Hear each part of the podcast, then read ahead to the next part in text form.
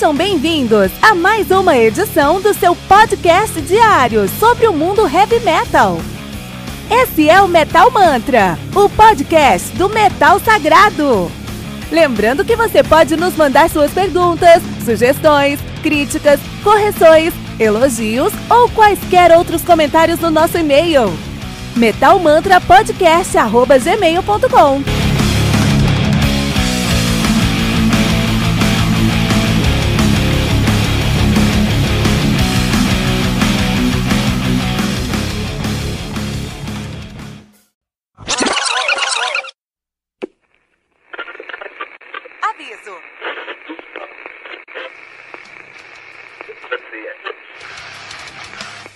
Antes de começar, avisamos que todo o conteúdo do Metal Mantra é Creative Commons. Por isso, músicas, links e podcasts citados nesse programa estão na descrição desse episódio.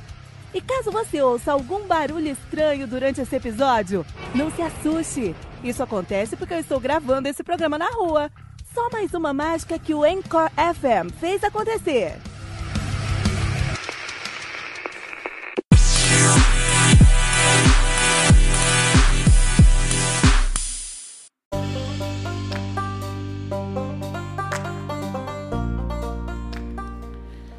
Sabotage do Black Sabbath, álbum lançado no dia 28 de julho de 75 pela NEMS Record. Nunca vi esse selo, cara. O álbum conta aí com 8 músicas, totalizando 42 minutos de play. O Black Sabbath, que são os deuses do heavy metal, os que criaram o heavy doom metal, né? Uh, eles não existem hoje, mas estão tocando desde 69, na verdade 68, o nome deles era Polka Talk. Ainda bem que eles mudaram o nome em 68 mesmo. Para Earth, em 69 eles mudaram de Earth para Black Sabbath, tiveram nativa 69, sim, de 1969 a 2006, pararam em 2006, voltaram em 2011 e encerraram suas atividades em 2017. A banda tem uma discografia bem grande, né? Os caras começaram aí com o Black Sabbath de 70 e também em 70 o Paranoid, em 71 eles lançaram Master of Reality, em 72 o Volume 4, em 73 o, Black, o Sabbath Black Sabbath e em 75 o Sabotage. Isso é muito interessante porque assim, a gente sabe que para você ser um deus do heavy metal você precisa lançar 5 álbuns indiscutivelmente bons. Se você lança 5 álbuns indiscutivelmente bons, você se torna deus do heavy metal. Esse é o desafio. Quer ser bom no heavy metal, seja um deus do heavy metal é difícil. Não é algo muito simples, mas é algo é, é algo que pode funcionar, assim, acho que você precisa se esforçar e você precisa de um norte, acho que é um norte bem válido para você, né? Então acontece o seguinte, né? Os caras lançaram Black Sabbath, Paranoid, Master of Reality, Black Sabbath Volume 4 e o Sabbath Bloody Sabbath nos seus primeiros cinco álbuns. Isso é muito interessante porque é, os caras conseguiram aí criar um pentateuco do heavy metal. Parabéns, os caras influenciaram muita coisa dentro do metal usando esses cinco álbuns aqui.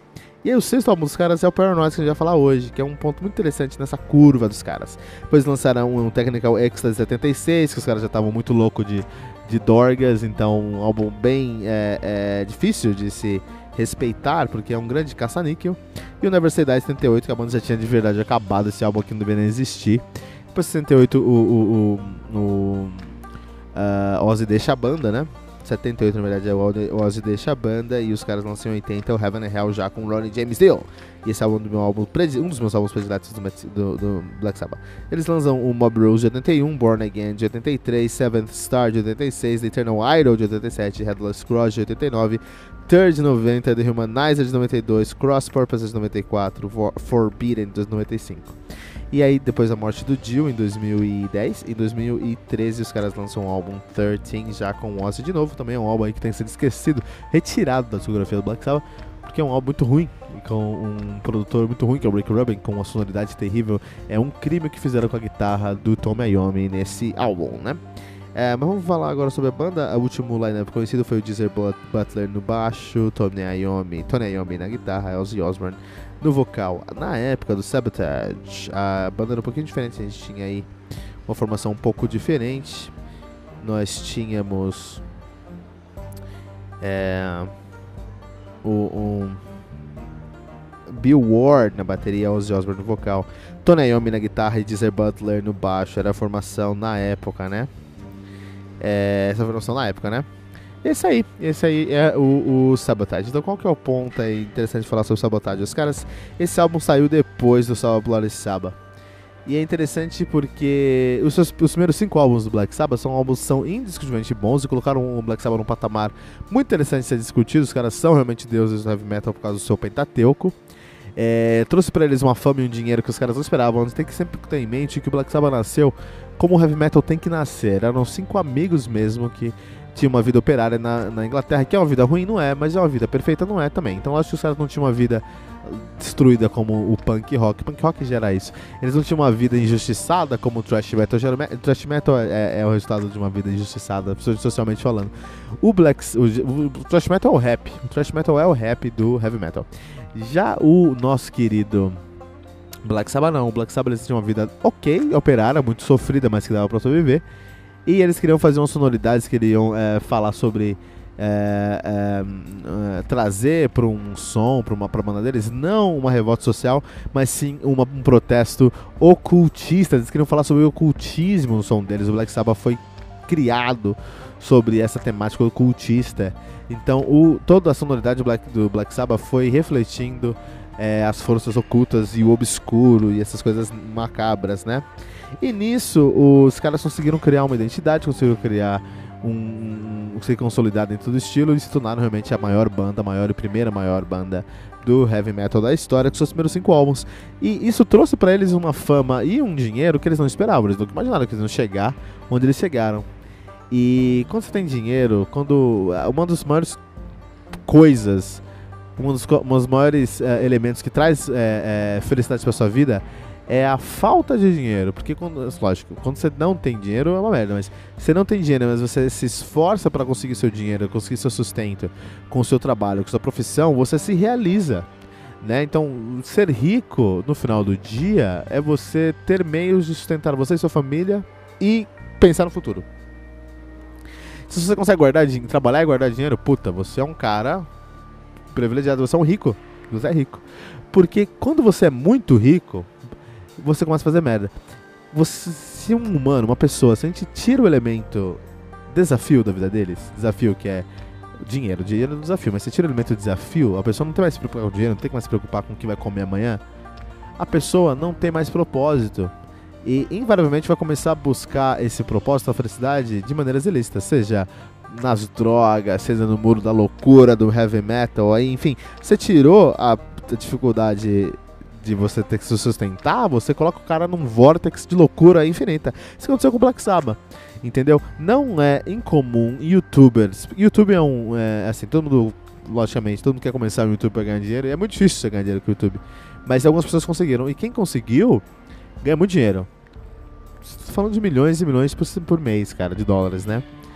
O que são quatro vezes milhões e milhões de reais todo mês. Só que o cara, quando o cara não tem mais que se preocupar com o que.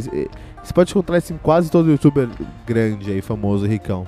Quando você não tem que mais se preocupar com o seu sustento, esses caras invariavelmente vão entrar num vortex que leva a uma depressão.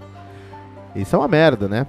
E o Black Sabbath passou mais ou menos por isso ali já no final do Black, Sabbath. Black Sabbath começou o Sabotage. O Sabotage ainda tem um elemento é, próprio da sonoridade deles, um álbum de verdade feito pra é, reforçar a sonoridade dos caras, a carreira dos caras, a escolha dos caras. Mas depois disso, o Technical Ecstasy tinha tanta droga envolvida que os caras não tinham a menor condição de trabalhar. Mas estavam fazendo um álbum lá. E depois o. o, o, é, o aquele álbum que tem Ardence, né? Never Say Die, é um outro álbum também, é ridículo aquele álbum como ele foi, é, como ele tá na geografia. Isso aconteceu porque de, de fato os caras estavam ali nesse redemoinho de merda que o dinheiro, milhões de libras trouxe para os caras, né, meu? Você vê isso, você abre lá, o, você assiste lá o The Osbournes do, do Ozzy Osbourne na, na MTV, cara, você vê que é uma família totalmente desestruturada, uma família onde ninguém tem a menor noção do que é a vida, porque é uma vida que uma família que não deve se preocupar com o dinheiro de amanhã, né? Uh, então, e nisso tem um valor no Sabotage, porque esse álbum ainda tenta de alguma forma trazer um pouco de Black Sabbath. É o único álbum do Black Sabbath que realmente é Black com Ozzy, é o único álbum do Black Sabbath com Ozzy que realmente é, tem uma tentativa de construção sonora depois do grande Pentateuco dos caras, né? Então ele pode ser considerado de, maneira, de uma maneira um sucessor espiritual do Salvo Saba. Ele é, de certa forma, um sucessor espiritual do Salvo Saba nesse sentido. E ele é, com certeza, também fruto do seu tempo, porque ele tem muito, muito de rock progressivo. Ele tem muito mais de rock é, progressivo setentista do que de verdade do heavy metal que o Ayomi criou junto com a sua trupe lá do Black Sabbath, né? Pode, posso falar que tá sendo um clichê, mas eu não sou um produto do tempo, eu acredito que eles estavam à frente do tempo deles. Por quê? Porque uma música chamada Symptoms of the Universe. So, Symptoms, Symptom of the Universe é uma música que eles têm já elementos ali nessa música que influenciaram diversas bandas de estilos. É, bandas, com, bandas de thrash metal mesmo, Metallica, Death, Megadeth, Slayer, todos esses caras beberam na fonte do Symptom of the Universe do Black Sabbath para construir uma, construir uma sonoridade mais rasgada, o riff rasgado tradicional do thrash metal vem dessa época aqui. Então, para construir uma sonoridade mais rasgada, uma sonoridade mais agressiva e mais veloz, os caras beberam na fonte desse álbum aqui. Então, o Sabotage, que é um álbum do Black Sabbath depois do Grande Pentateuco, e não é tão inspirado, vou concordar, ainda assim os caras estavam influenciando estilos novos. Imagina o que esses caras fariam se eles continuassem fazendo uma sonoridade honesta até hoje. É por isso que eu falo, não pode dar asa cobra, não pode dar dinheiro pra metaleiro, entendeu? Os caras podiam ter criado mais 700 estilos aí, se os caras continuassem gravando um álbum a cada um ou dois anos, com aquela pegada, aquele punch do início da carreira, né? É... E é isso, né? Sabotage do Black Sabbath, um dos álbuns mais icônicos aí do, do, do Black Sabbath, um dos uh, últimos trabalhos decentes do Ozzy aí, dentro, último trabalho decente do Ozzy dentro do Black Sabbath e um dos últimos da sua carreira também, né? Uh, Sabotage do Black Sabbath aqui no Metal Mantra.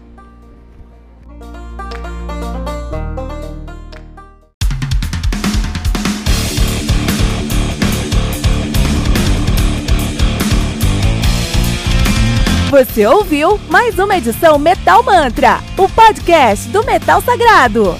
Apresentação: Kilton Fernandes. Não deixe de compartilhar a palavra do metal compartilhando esse episódio, usando a hashtag Metal Mantra.